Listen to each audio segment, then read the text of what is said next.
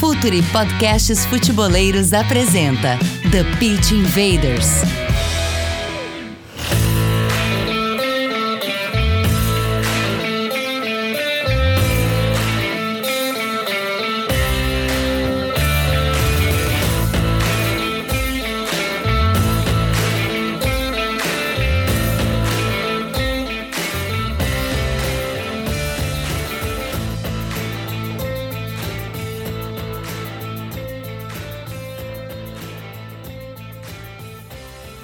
Olá, futeboleiros! Olá, futeboleiras! Com a força de Bet, a maior casa de apostas do mundo, Futuri Podcasts apresenta The Pitch Invaders, episódio 261.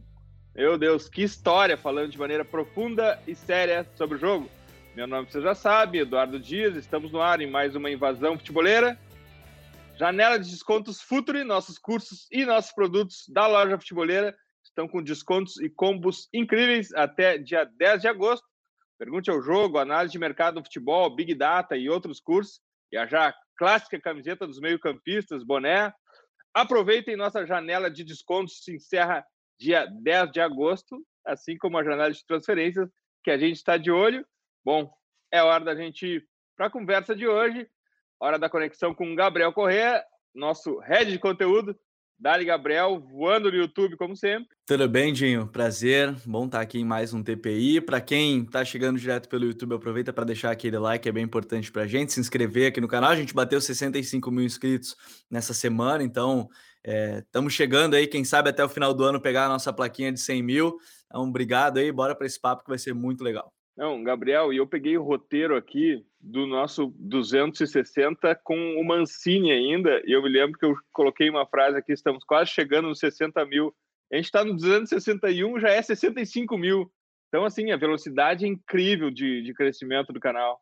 É, agora a gente agradece todo mundo que está chegando, pô, muito legal mesmo por aqui. Então, Vai ser legal, para quem não sabe, toda sexta-feira, né, aqui o TPI, então a gente vai se acostumando, o pessoal vai se acostumando com os horários, vai ser certamente papo legal e, enfim, vai ser divertido hoje o papo. Deu de conversa, é hora de apresentar o nosso convidado, Arthur Itiro, treinador da categoria Sub-20 do Red Bull Bragantino.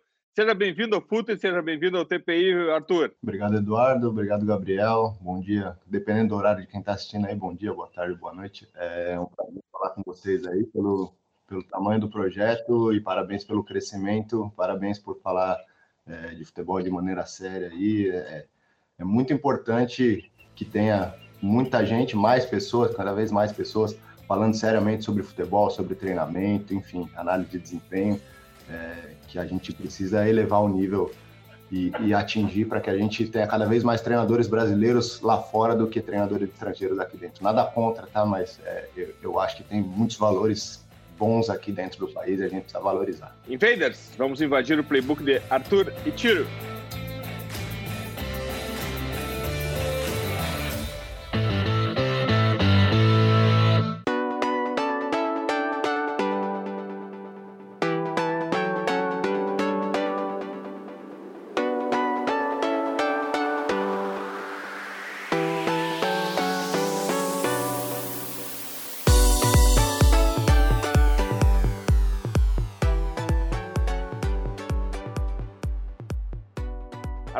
Aqui é nosso nosso mantra. A gente começa sempre falando por contexto. E quando a gente fala em Red Bull Bragantino, é, é, um, é uma organização de multiclubes e certamente deve haver algum tipo de orientação tática ou técnica de desenvolvimento de atleta por trás. A gente vai falar mais sobre isso, mas se é para falar sobre contexto, tem espaço para trabalho autoral na base, segue um playbook dos multiclubes, da organização Red Bull. Uh, conta pra gente como é que fica essa, essa, essa, essa divisão entre teu trabalho autoral, uh, orientação do clube e orientação da estrutura toda Red Bull, Arthur. Bom, primeira coisa é, é a gente tem que partir da entidade, né? E sem querer fazer o merchan, a gente está falando de Red Bull. Antes de falar de Red Bull Bragantino, né? A gente poderia falar da da Red Bull Racing, né? A gente poderia falar de, de N, N ações que a Red Bull promove e uma delas é o futebol e uma delas é o futebol aqui no Brasil. Então, Acho que quando você remete à, à empresa, você já sabe que é uma empresa que é agressiva, você já sabe que é uma empresa que é líder de mercado, é a melhor naquilo que faz, é, tem aquele cunho é, de aventura, tem aquela, aquele cunho de, de, coragem. Então, assim, tem várias, várias é, palavras que, que remetem é, à empresa e isso vai se refletir no todo, né? Vai se refletir na equipe de Fórmula 1, vai se, vai se refletir na equipe de, de futebol. Então, quando, quando a gente traz para o nosso contexto aqui, agora falando de futebol e falando do, do futebol aqui no Brasil, é, o que a gente entende é que a gente precisa promover um futebol ofensivo, né? Ofensivo no, no, no, no sentido é, mais puro da palavra, né? Como eu posso ser ofensivo com bola, como eu posso ser ofensivo sem bola, como eu posso ser ofensivo nas transições, enfim, né? Então, e aí, a partir daí, o que a gente tem é a escolha de um profissional que case com essa filosofia. Então, é, entre o trabalho que é institucional e um trabalho que é autoral, as coisas vão estar muito alinhadas na escolha do profissional. Então, quando vai se fazer uma seleção de quem vai ser o, o treinador, por exemplo, hoje, né, hoje do, do, do sub-20, é, precisa ser um profissional que esteja alinhado com essa filosofia da empresa antes de ser alinhado com a filosofia do futebol. É, claro que depois isso vai se aprofundando, isso vai trazendo tarefas técnico-táticas mais coletivas, né? Vai, vai trazendo um modelo de jogo, depois vai trazendo tarefas técnico-táticas mais individuais, no modelo de jogador e assim por diante. Então, é, no fim das contas, é o profissional é escolhido pelo perfil da empresa e, e não o contrário, né? Não é primeiro o profissional e depois a empresa. A empresa é maior do que o profissional. Não, Arthur, eu, eu, acho importante também a gente falar um pouco sobre a questão dos jovens na equipe do RB, né? Porque não só aqui no Brasil, mas no mundo eles são é, uma peça-chave, me parece, do projeto, seja no sub-20, sub-23, profissional. Como é que você trata essa questão também, além da questão tática, de ser um jogo ofensivo, seja com bola, sem bola, o jovem sendo uma peça é, talvez fundamental no processo de trabalho do, do RB? Parte do perfil, sim, do, do, do, profissional que é escolhido, o fato de ser um profissional jovem também né, no comando de uma equipe sub-20, é, como média de idade, né, falando mais em média de idade, se a gente olhar para os treinadores, é, mesmo do, do, Red Bull Salzburg ou do Red Bull Leipzig, passaram treinadores relativamente jovens, né, ou até com, comparado com a média, bem jovens, é, então já é parte da, da empresa, já é parte da marca é, trabalhar com jovens, de ter esse perfil. E aí, num segundo ponto, é o que a gente traz. Se também é, é a marca como os profissionais, também vai ser a marca como os atletas, né? Então, a ideia é ter jogadores jovens, promissores, que casem também com, com a filosofia da empresa, com a filosofia do futebol hoje da, da Red Bull. E e quando eu fui escolhido, eu fui escolhido no sentido também de, de promover esses jogadores, de fazer a, a, a evolução desses jogadores, né? trabalhar em função da evolução individual, até mais do que coletiva. Na verdade, é, hoje o nosso processo ele parte do indivíduo para chegar ao coletivo, né? ele parte do, do 1 para chegar ao 11 ou ao todo. Né? Então, é, eu posso dizer que tem um, know-how é, relativamente bom com relação a isso trabalhei com, com vários jogadores que eram promissores e hoje a gente pode chamar de realidade na, nos meus oito anos de Palmeiras.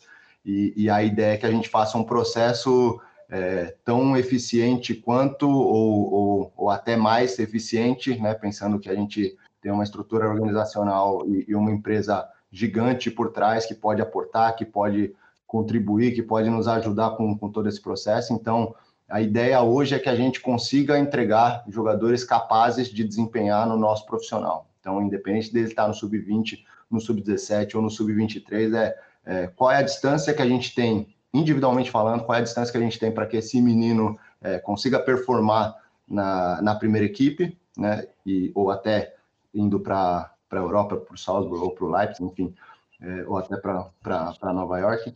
É, é, qual é a distância e o que tem que ser feito de trabalho em termos de, de não só de tecnicamente falando, tecnicamente também, mas técnico, tático, físico, mental, emocional, e, e, trazer qual é, qual é essa distância e o que tem que ser feito em termos de trabalho. E aí, claro que existe um trabalho do todo, existe um trabalho coletivo, mas qual é a distância individual, né? Qual é a distância e qual é a abordagem que a gente tem que realizar para que esse menino evolua técnica, tática, física, mental, emocionalmente, para atingir um nível É, hoje a gente tem o Arthur performando em altíssimo nível é, na, na, na, nossa, no nosso profissional, na nossa primeira equipe. Então, é, qual é a distância do meu atacante para o Arthur hoje? Né? E o que tem que ser feito para que ele atinja esse, esse patamar? Então, e aí a gente traz, em função do, dos problemas que a gente tem que resolver como evolução, a gente traz as tarefas e aí a gente traz o processo de treinamento. Arthur, esse desenvolvimento uh, individual também passa por conhecer o jogo, conhecer diversas plataformas táticas. Vocês é, quais são as plataformas táticas que vocês usam no sub-20? Qual, qual o desenvolvimento do atleta para ele entender o jogo e saber por que, que ele está fazendo aquele movimento? É, a gente não tem a plataforma em si como, como comandante, a gente tem o modelo é, técnico-tático, então a gente tem é, essa intenção ofensiva. Então vamos pensar em intenção ofensiva. O que, que implica no, no modelo, né? Se eu quero ser ofensivo sem a bola, necessariamente vou ter que pressionar alta a maior parte do tempo ou todo o tempo, se for possível.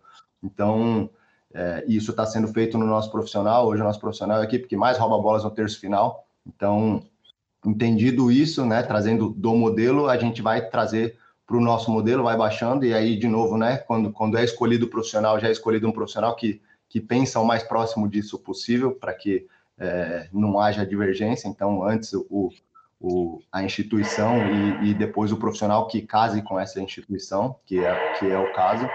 E aí, se a gente pensar em pressão alta, o que, que isso implica? Isso implica em velocidade na abordagem, isso implica em um contra um defensivo também dos meus atacantes, né? Isso implica é, em, em, agressividade, em, em tirar linhas de passe próximo e assim por diante. Então, a gente vai acrescentando essas tarefas, e aí, quando eu estou falando de, de velocidade da abordagem, né, ou sentido da abordagem, quando eu estou falando de um contra um defensivo, eu não estou falando do, da pressão alta 11 contra 11, eu estou falando da pressão alta 1 contra 1, né?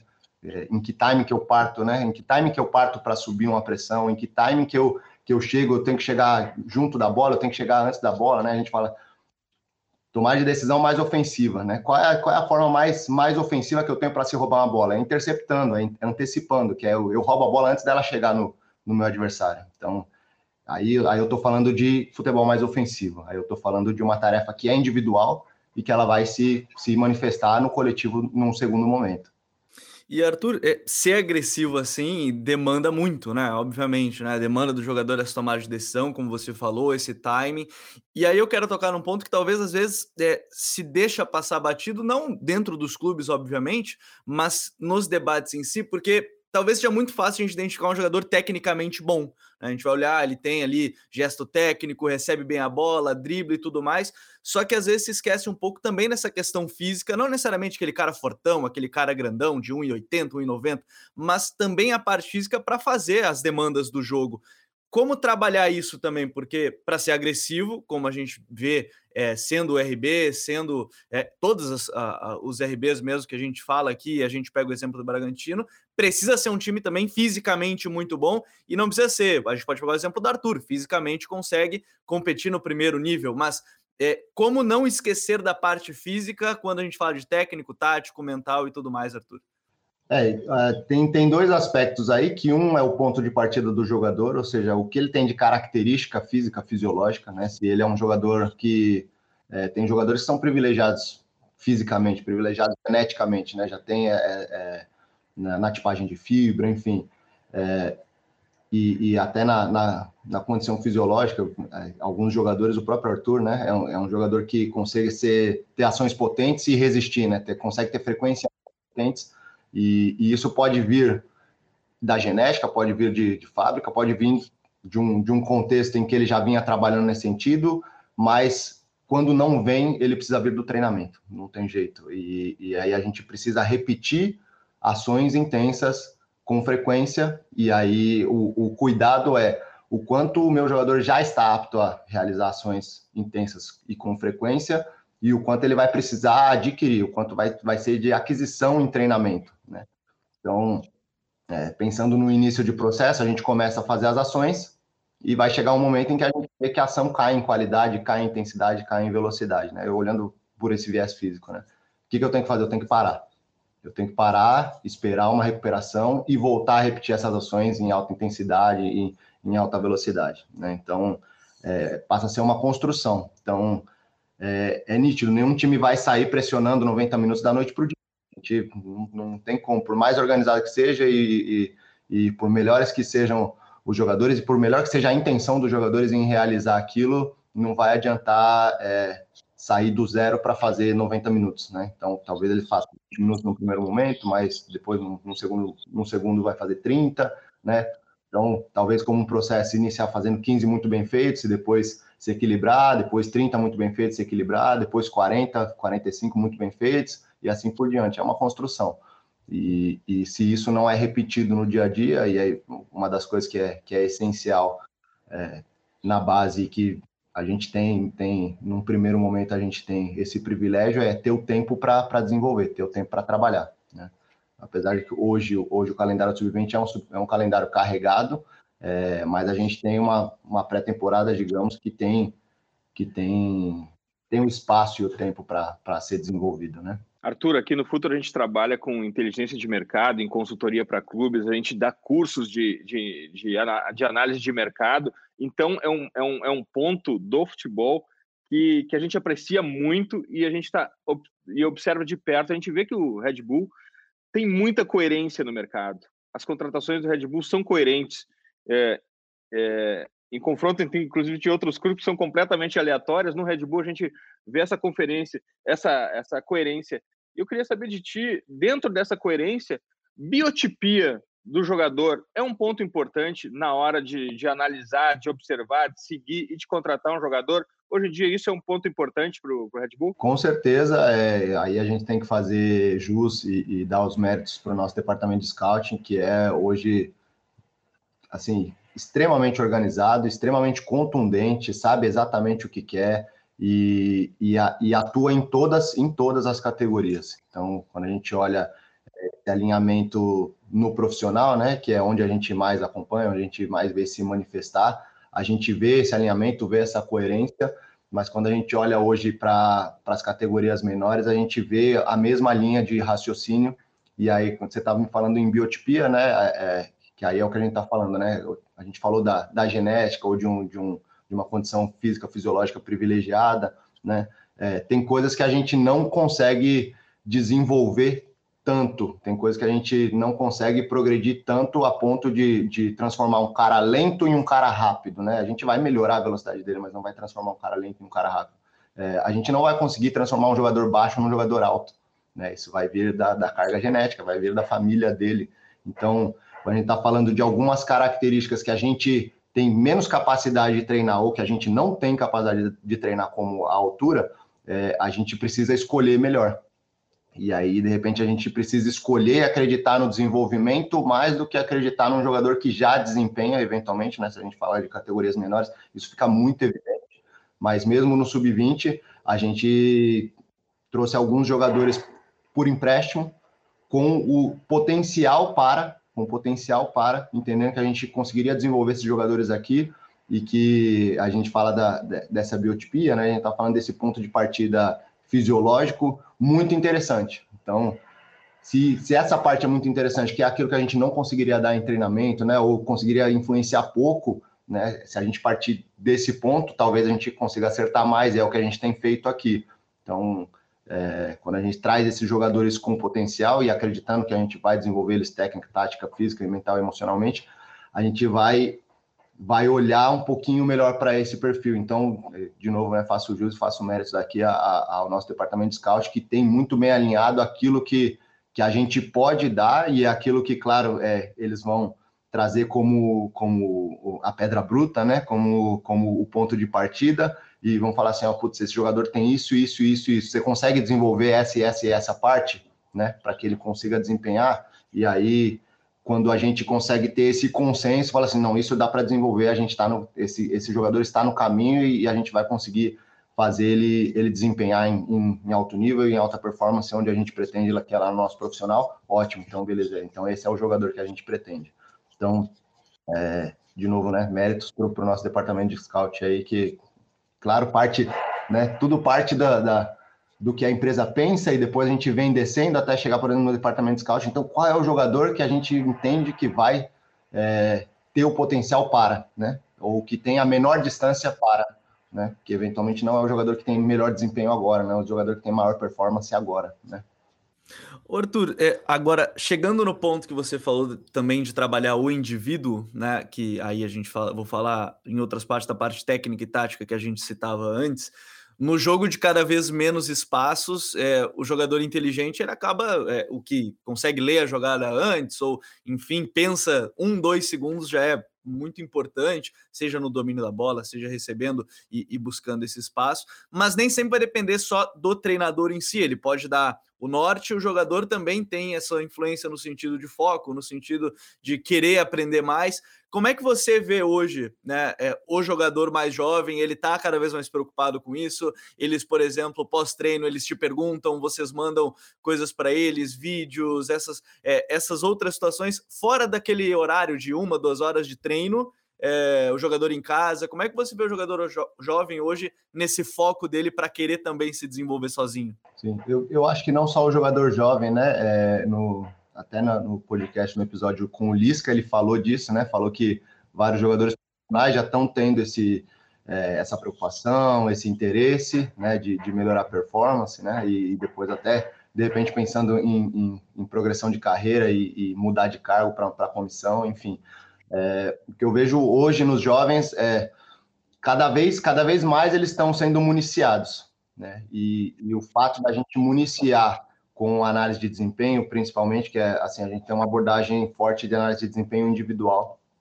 É, Pós-jogo, eles recebem todas as ações deles é, com e sem, ações boas, ruins, na ordem cronológica, ou seja, como foi no jogo, né? Como ele foi, as ações dele aconteceram no jogo. E o fato da gente municiar vai criando a cultura. Né? O fato da gente trazer o scout individual e análise de desempenho individual vai trazendo a cultura. Então, ele quer saber quantas bolas ele roubou nesse jogo, né? quantas vezes ele interceptou, é, quantos passes ele, ele errou, né? falando até genericamente, né? Poderia, quantas finalizações ele, ele teve, quantas assistências, enfim. Né? É, quantos passes é, que a gente aqui a gente chama do, do, do, do, passe efetivo, né? Mas eu, eu mesmo chamava de passe ofensivo, que é o, o passe que gera alguma coisa, né? O passe que tira alguém da frente. É, e cada vez mais eles têm se preocupado, isso vai gerando a cultura, não vai ser uma coisa que vai acontecer da noite para o dia, é, mas se a gente olhar até na entrevistas de jogadores da NBA, os, os, jogadores de mais alto nível da NBA, eles todos estudam a própria estatística, estudam o próprio desempenho e estudam a estatística e o desempenho dos adversários, né? Talvez o, o ícone máximo disso seja o LeBron James, que, que estuda a fundo contra quem ele vai jogar. Então, é, a gente traz isso é, para, claro, a gente aumente o nosso desempenho, mas não é, não é uma coisa que vai acontecer da noite para o dia, né? A gente chegam meninos de clubes menores aqui que nunca tiveram contato e até que eles entendam a importância, precisa ser criada a cultura. Então a gente precisa insistir, ó, o seu seu desempenho e aí o que, que, você achou, né? Como é que foi? A gente tem é, hoje a gente tem três, três caras atuantes na área técnica na comissão, que sou eu, o meu auxiliar e, o meu, meu analista de, de desempenho e, e cada um cuida de um setor e a gente vai dando o retorno para eles, né? É, às vezes até informalmente, né? Para que não seja essa coisa tão maçante, assim, a obrigatoriedade.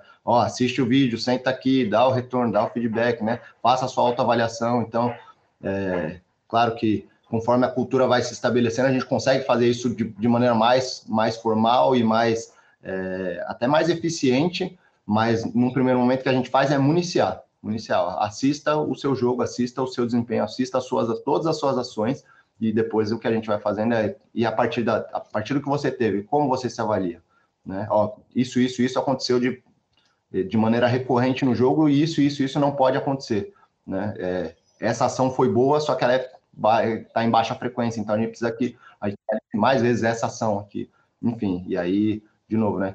Cria a cultura, vai criando a cultura e isso vai se consolidando e conforme a gente faz isso é, e, e, isso no profissional, no nosso profissional é feito de, de maneira magistral, é, vai, vai tirando o cara do lugar, vai tirando o cara do lugar por uma outra faceta, né, que é, que é de analisar o próprio desempenho.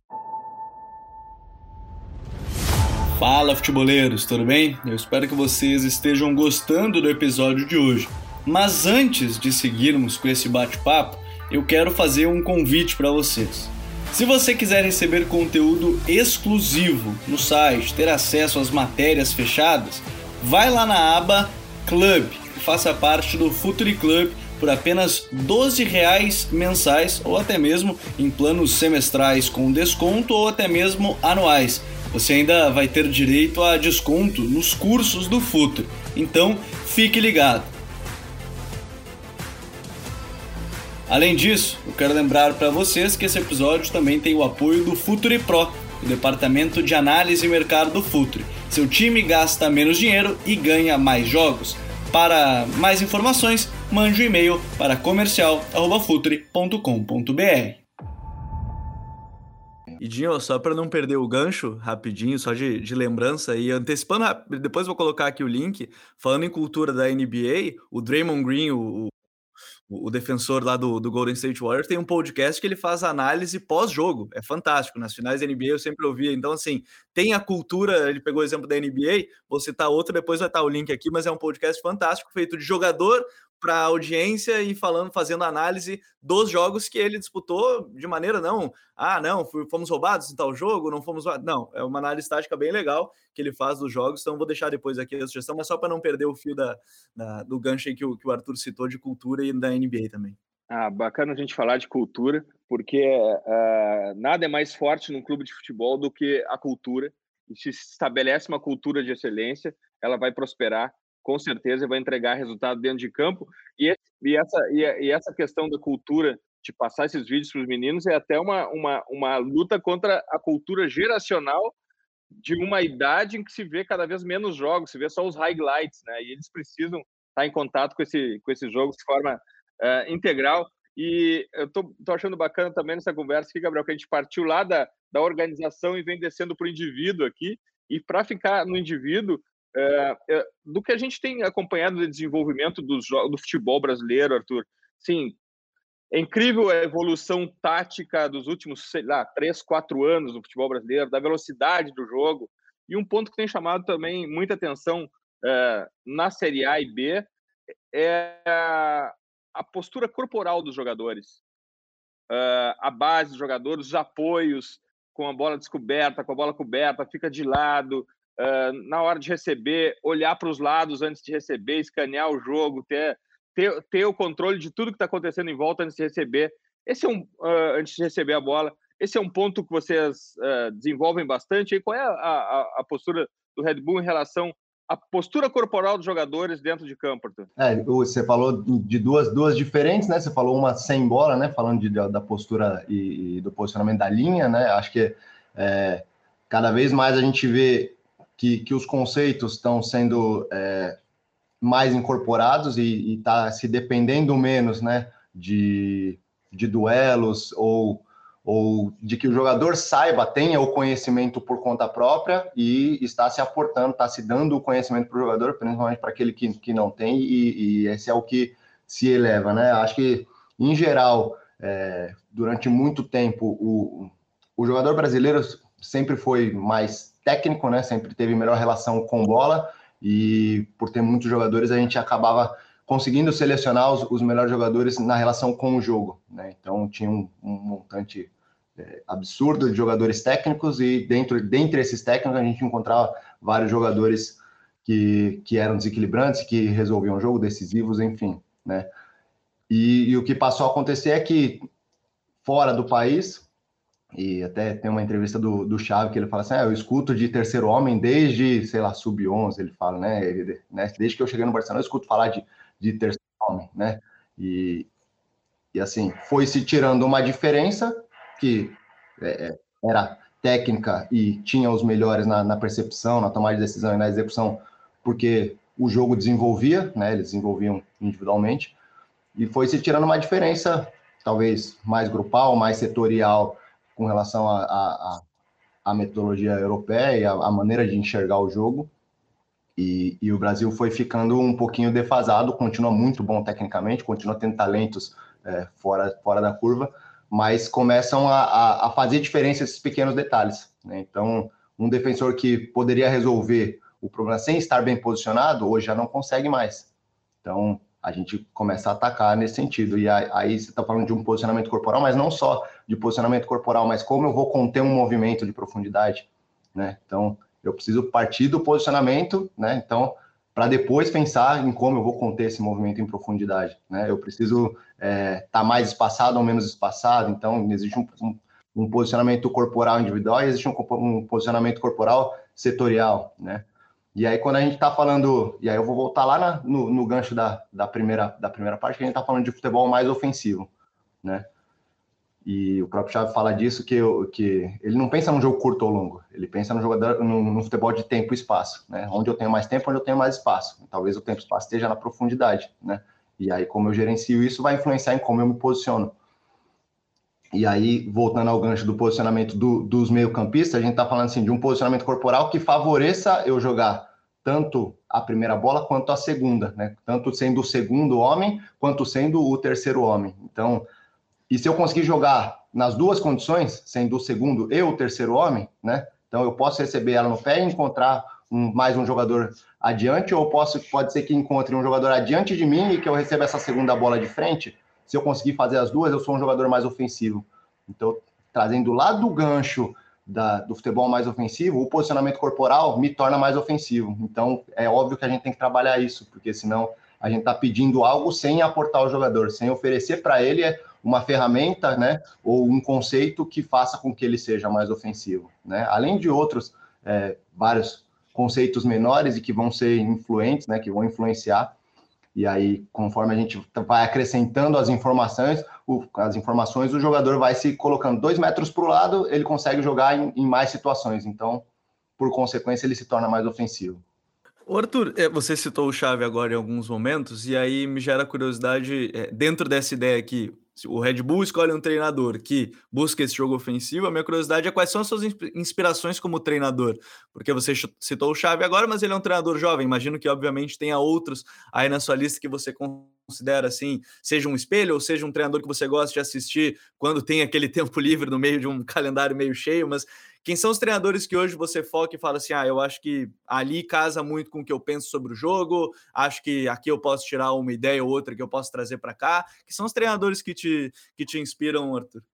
É, eu poderia citar N treinadores, porque assim, acho que a análise que a gente, que a gente tem que fazer é sempre um, uma análise do todo, né? E, e eventualmente um jogador, um, desculpa, um jogador não, um treinador um treinador que está trabalhando em altíssimo nível, ele tem que ter muitas valências, né? Ele tem que ser muito bom em, em vários aspectos.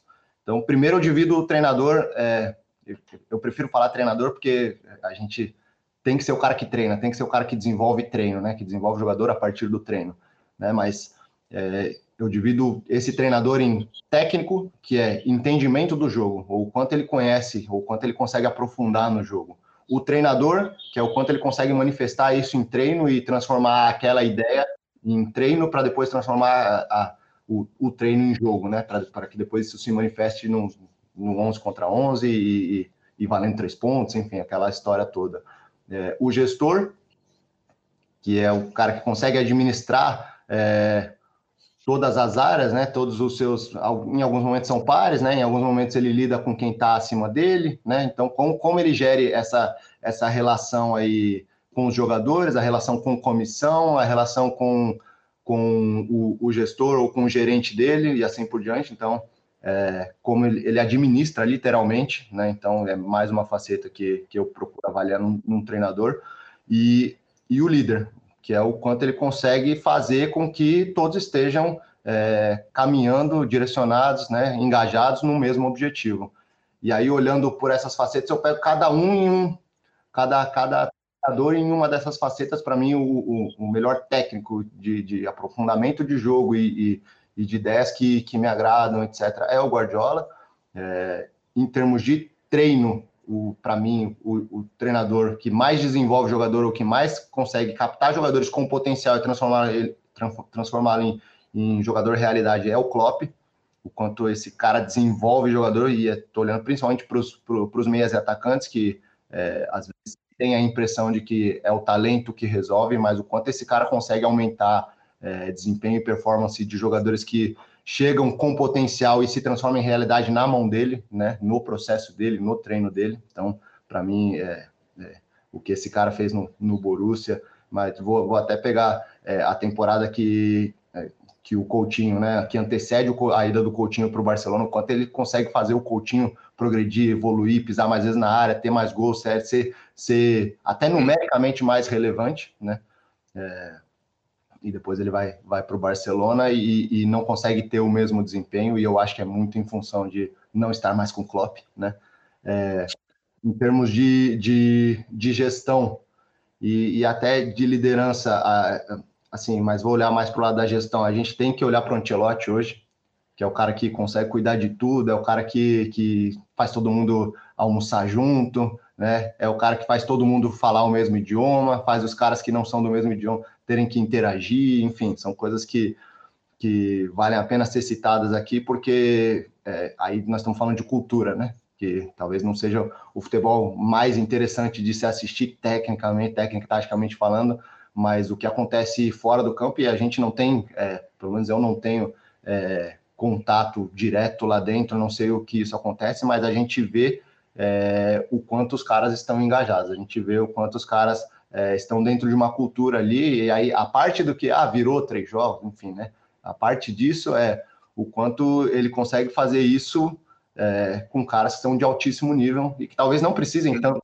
do modelo, né? Talvez não precisem tanto do, do conteúdo técnico tático, né? Talvez eles precisem realmente é, só saber onde eles estão e o que eles têm que fazer. E aí, falando de, de liderança, né? Porque aí a gente pode falar de gestão de liderança de, de uma maneira muito próxima, mas aí, separando a liderança, eu consigo olhar para o Simeone, que é um cara que consegue, apesar de não ser um, um, um modelo mais, mais agradável do, do, mundo, assim, esteticamente falando, né? Aí tô falando de gosto, né?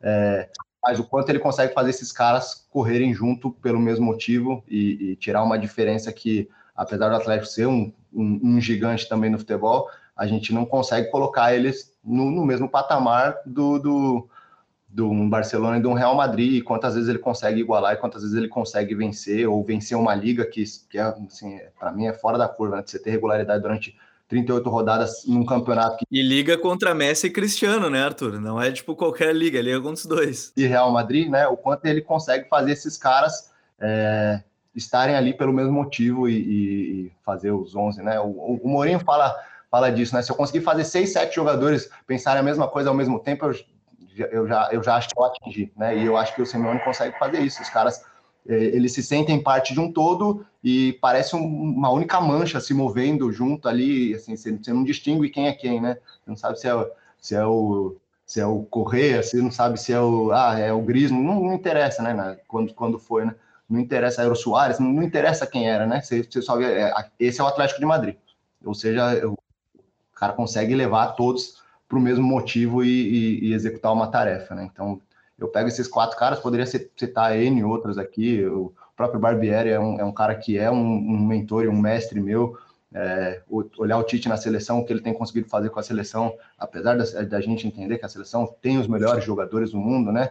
É, pelo menos individualmente falando, é, mas o que ele tem conseguido fazer também é muito relevante, né? O próprio Felipão, acho que é um, um exemplo do, do quanto gestão e liderança é, podem levar a um patamar elevado, né? É, mesmo sem, sem, eu tenho contato com o Wesley Carvalho, que hoje é auxiliar dele no Atlético Paranaense, assim, e, e, e, ele exalta muito né, essa qualidade do Felipão, que é, assim, é, é absurdo, cara. Já, já tem uma certa idade, já ganhou tudo que poderia ganhar e, e assim, e fala com todo mundo, e tem humildade e quer continuar aprendendo, né? Então, é, não tem como a gente não, não se espelhar, pelo menos em algum aspecto, né, é, em cada um desses caras que atingiram resultados expressivos, né? Mas acho que esses quatro aí, para mim, hoje são os caras que, que, eu tomo como referência e que eu anoto e que é, a fala do cara, cada fala dele é importante para, de repente, me tirar do lugar e, e, e eu continuar me movendo na, na, no, na minha posição, né? Arthur, o Brasil recebeu uma leva de técnicos estrangeiros. Isso tem sido muito legal, porque tem aberto a diversidade de ideias, de conceitos sobre o jogo. E a gente tem visto também a diversidade tática maior no, no futebol brasileiro. Uh, e nos últimos anos começou a se falar muito de jogo de posição no Brasil, né? A falar e a praticar. Uh, e o contraponto disso é não podemos prender o talento do futebol brasileiro, dos jogadores, Uh, o caos do futebol brasileiro não pode ser preso no jogo de posição. Qual é a tua, a tua posição, qual é a tua, tua, tua, ideia sobre o jogo de posição, Arthur? O que, que tu pensa sobre isso? Se tu pratica algum ponto do jogo de posição ou se isso faz parte do teu, teu playbook também. Faz, eu, eu comecei muito é, baseado na cultura portuguesa e espanhola, então bem no início do, do, do processo, é, do meu processo como treinador, tá? É, eu estudava, estudava bastante, é, olhei muito, principalmente em 2008, 2009, ali assisti muito o jogo do Barcelona, aí depois fui, fui olhando para trás, né? Fui, fui trazendo para trás, fui, fui olhar o, o próprio Barcelona do Cruyff, enfim de, de 92. Mas o que eu, o que eu entendo é, primeira, a, a, na, na essência do jogo, ele não precisa ser posicional. A essência do jogo não pede que ele seja posicional. Né? É, o jogo posicional é um facilitador. Assim como o jogo não pede que a gente pressione alto, assim como o jogo não pede que a gente é, seja vertical o tempo todo, né? Então, ou o jogo não pede posse de bola, o jogo não pede isso, né? E tudo, tudo são meios, né? todo, todos essa, essa, esses conceitos que a gente está falando, a gente pode chamar de princípio. Eu não gosto de chamar de princípio, porque princípio a gente tem que partir daquilo, é o início, né? Mas eu prefiro chamar de conceitos.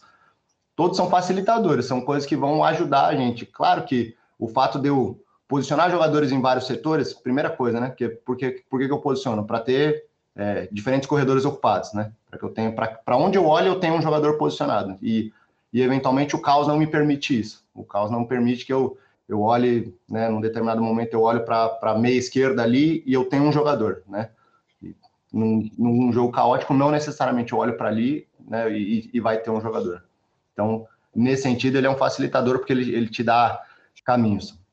Agora, o contrário também é verdadeiro, porque quando eu dependo do jogador romper com isso, que o jogador saia da posição, né? Porque tem, tem dados interessantes do, do, do Iniesta, por exemplo, que ele conseguiu correr 12 quilômetros num jogo e o mapa de calor dele é, é, é minúsculo.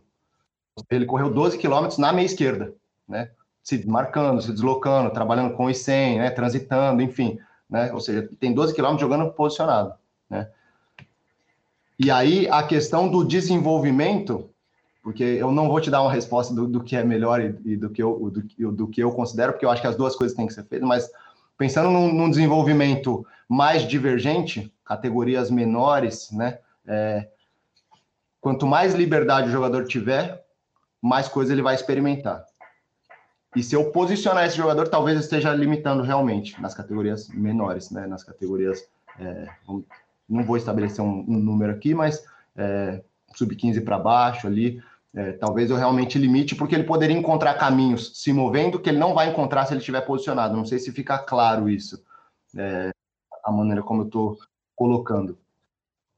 Do contrário, conforme a, as categorias vão subindo, né, a, a, tendência é que ele já tenha vivenciado muita coisa e tenha se encontrado é, ou em alguma posição específica já, posição de jogo, né, onde ele gosta de jogar, ou de maneira caótica ou de maneira posicional, mas pode ser que falte naquele momento um pouquinho de é, espera no jogo, de estar onde precisa estar.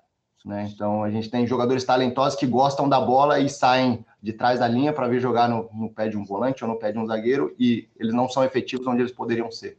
Então o jogo posicional me, me agrega e né, me agrega, além de ter vários jogadores posicionados onde eles devem estar, né, eu, eu também posso colocar onde eles são mais efetivos. Então nesse sentido, como desenvolvimento passa a ser necessário que em um determinado ponto o jogador esteja atrás da linha, exemplo, né? Que ele esteja na, na meia oposta da bola, né?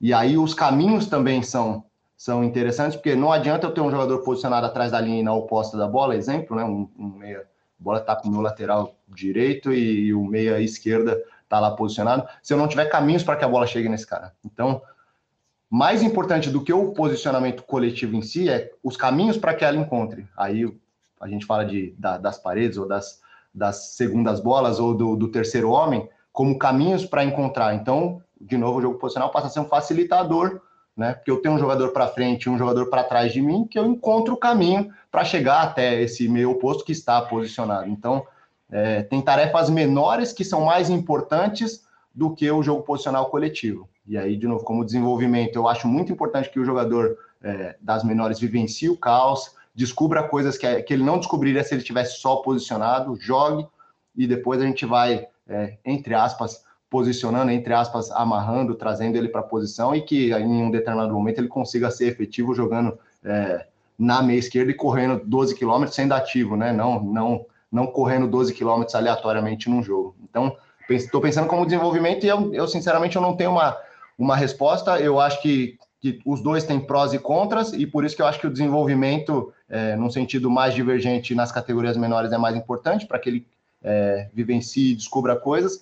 E nas categorias maiores, onde eu sei que ele já não vai descobrir mais tanta coisa, ele esteja mais posicionado e mais influente coletivamente. E aí, de novo, não adianta ele estar posicionado se eu não tiver essas tarefas, esses conceitos intermediários para que a bola caminhe até esse jogador, né? De, nessa condição de, de ter um jogador de progressão, um jogador de, de cobertura ofensiva, um jogador de frente e assim por diante. Então, mais importante do que o, o jogo posicional em si é quais os caminhos que a gente dá para que ele use esse jogo posicional a favor dele, né? E nas menores, o quanto a gente pode desenvolver do jogador, deixando ele ser caótico mesmo e descobrir coisas diferentes. E olha que legal, Dinho, porque talvez hoje as duas equipes que joguem melhor, e aí vai uma opinião, mas talvez não só minha, e ela tem sido pública, também são os dois times do Rio, né, o Flamengo e o Fluminense, com um jogo de mobilidade, não um jogo de posição que a gente está citando aqui, jogadores tendo essa liberdade, Arthur, é, nesse sentido de caos que você citou, que eu acho bem legal, é, nesse sentido, o jovem, quando você vê ele chegando, é, isso torna também mais prático para ele vivenciar e ganhar experiência no sentido de talvez, eu, eu, não gostaria de usar a palavra dificuldade de aprender sobre o jogo de posição, mas é que não é uma cultura nossa. Você falou do Chave ouvir desde os 10 anos sobre jogo de posição, terceiro homem, aqui não é isso, não é a cultura nossa. Isso também é uma influência que o treinador, aí no caso você, ou qualquer outro que a gente vê, também tem que levar em consideração a cultura, no sentido de talvez jogo de mobilidade seja algo muito mais cultural brasileiro do que o jogo de posição? É, hoje é, mas é, existem dois tipos de mobilidade. Uma mobilidade mais caótica, mais divergente, né? Que é o jogador se move, tá? Mas ele se move em função de quê? Ele se move para onde? De onde para onde, né? É, eu, eu, costumo, eu costumo falar muito, ó, corre menos e se oferece mais, corre menos e, e, e dá mais opção, né? Então, é claro que uma coisa é eu correr para dar opção, outra coisa é eu só correr, né? Então, acontece muito, né? Jogadores ultrapassam linha da bola ou infiltram, mas sem, sem, sem conexão com o que está acontecendo no jogo naquele momento, né? Então, talvez direcionar essa mobilidade é um caminho, direcionar aos poucos essa mobilidade é um caminho para que, em um determinado momento, fala assim, putz, nesse momento eu não preciso nem correr, porque eu já estou bem posicionado, já estou jogando, já estou desmarcado, né?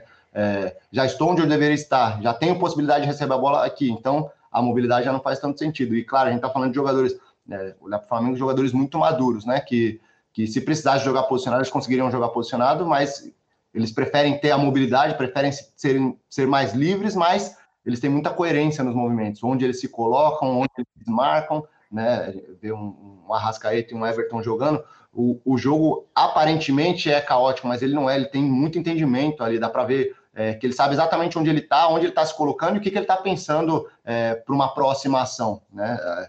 Então, dá a impressão de ser um caos é, desorganizado, mas não é, porque o, o, conhecimento que esses caras têm de jogo né, e de bagagem, até pela idade mesmo, né, claro, pela, pela, pela qualidade, pelo entendimento, mas a idade vai trazendo isso, né? A idade vai trazendo um entendimento de onde é bom jogar e onde não é bom jogar, né? Então, é, a gente pode olhar jogadores que aprenderam nesse contexto, por isso que a gente não pode dizer o que é melhor para o desenvolvimento, é, mas aprenderam num contexto de, de, mais mobilidade e a partir desse ponto foram se posicionando, e o contrário também é verdadeiro, jogadores que foram aprendendo partindo do, do posicional e depois entendendo onde tinha mobilidade coerente, mas a, o posicional e, e a mobilidade coerente pode limitar, pode limitar, não estou dizendo que limite, mas pode limitar um desenvolvimento de jogadores que poderiam descobrir coisas diferentes, poderiam se colocar em locais diferentes, em locais que talvez a gente não não orientaria a se colocar, mas que ele vai conseguir jogar, né? Ele, ele vai conseguir desempenhar, vai conseguir gerar as tarefas técnico-táticas. A gente está falando mais com posse, né? Mas é, aí não é bom. E ele e ele gera gera gera uma ação coerente, ele gera uma ação ofensiva, ele gera um, um, uma assistência, ele, enfim, é, putz, não iria ali mais, ele foi e conseguiu resolver o problema. Ou seja, se eu tivesse falado para ele não ir, ele não conseguiria resolver o problema, ele não, ele não encontraria uma solução, né? nesse sentido, né? Então, não, de novo, eu não, eu não tenho a resposta e, e, e pensando em cultura e em desenvolvimento é de onde, de onde esse cara está partindo? Ele está partindo de uma, de uma mobilidade muito caótica, muito divergente? Ah, então é melhor começar a dar uma seguradinha nos movimentos que não são coerentes, né? Pelo menos na, na nossa maneira de entender, não tem conexão com o jogo, né? E o, o contrário também é verdadeiro, né? Tem jogadores que jogam posicionais, posicionais mas não não é, sendo influentes no jogo, né? Ah, tá, ele tá ali atrás da linha da bola o tempo todo, não, não faz um passe que rompe linha. Então, peraí, né? É, talvez não, não esteja tão coerente esse jogo posicional, porque ele, ele tá na posição, mas ele não tá cumprindo a tarefa que, que se espera dele, né? Ou em algum momento ele poderia infiltrar essa bola e ele não infiltra porque ele tá posicionado, né? Nesse sentido que a gente precisa tomar um pouquinho de cuidado e, e aí que eu acho que os conceitos menores eles são mais importantes do que o conceito maior. Esse, esse assunto é como se ele abrisse um portal e a gente mergulhasse nele, tivesse mais quatro, cinco horas de podcast, a gente ia estar falando aqui, mas tem um compromisso inadiável aqui com as nossas dicas futeboleiras. The Pitch Invaders apresenta Dicas Futeboleiras.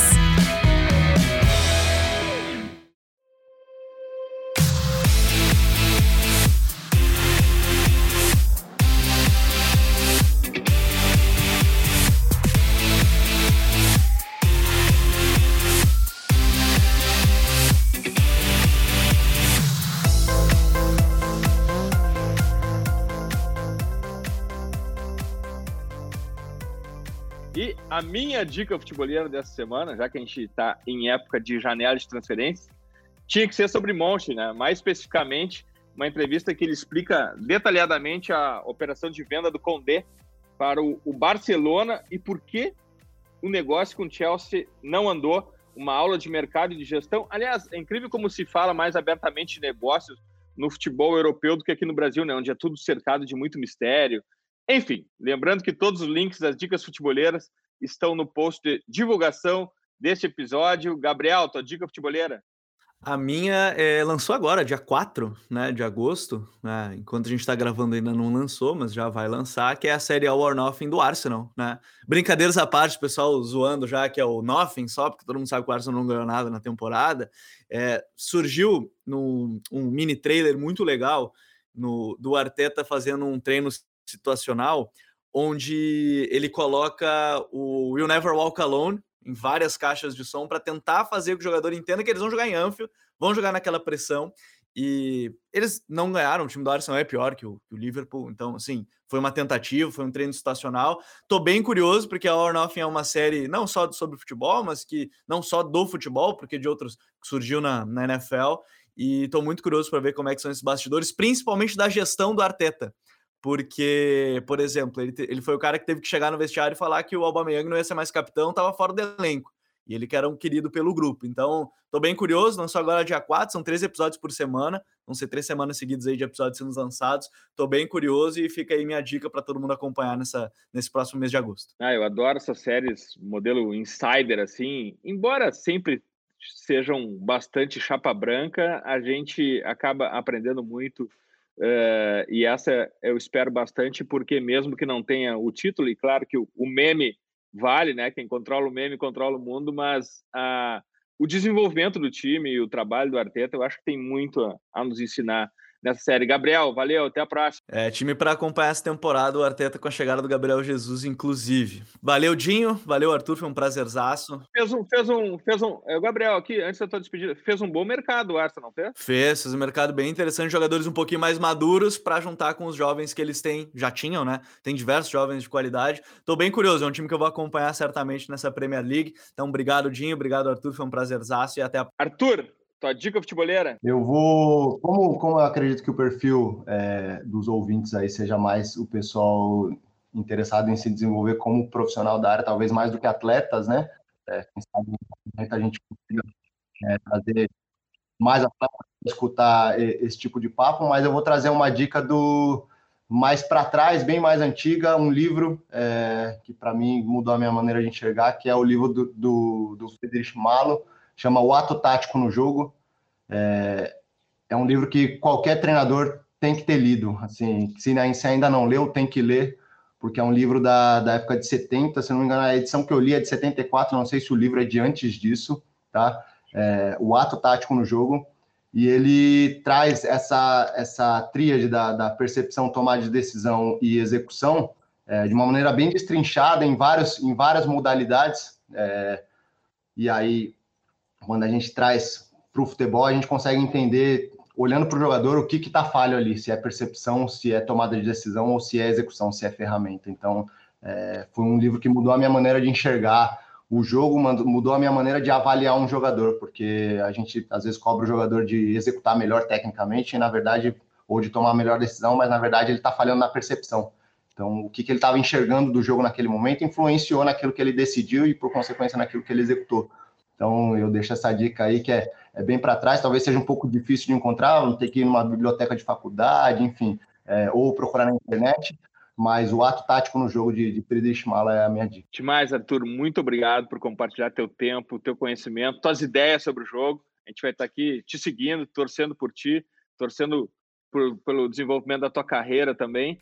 E obrigado por estar aqui no Futuro, obrigado por estar aqui no TPI, Arthur. Eu que agradeço, Eduardo, Gabriel, parabéns de novo pelo, pelo trabalho aí, que, que vocês continuem crescendo aí exponencialmente, porque é, a gente precisa de mais gente é, estudando e aprofundando o futebol. Futeboleiros, futeboleiros, nós somos o Futuri e temos um convite para vocês. Pense o jogo. Abraço e até a próxima invasão. The Pit Invaders.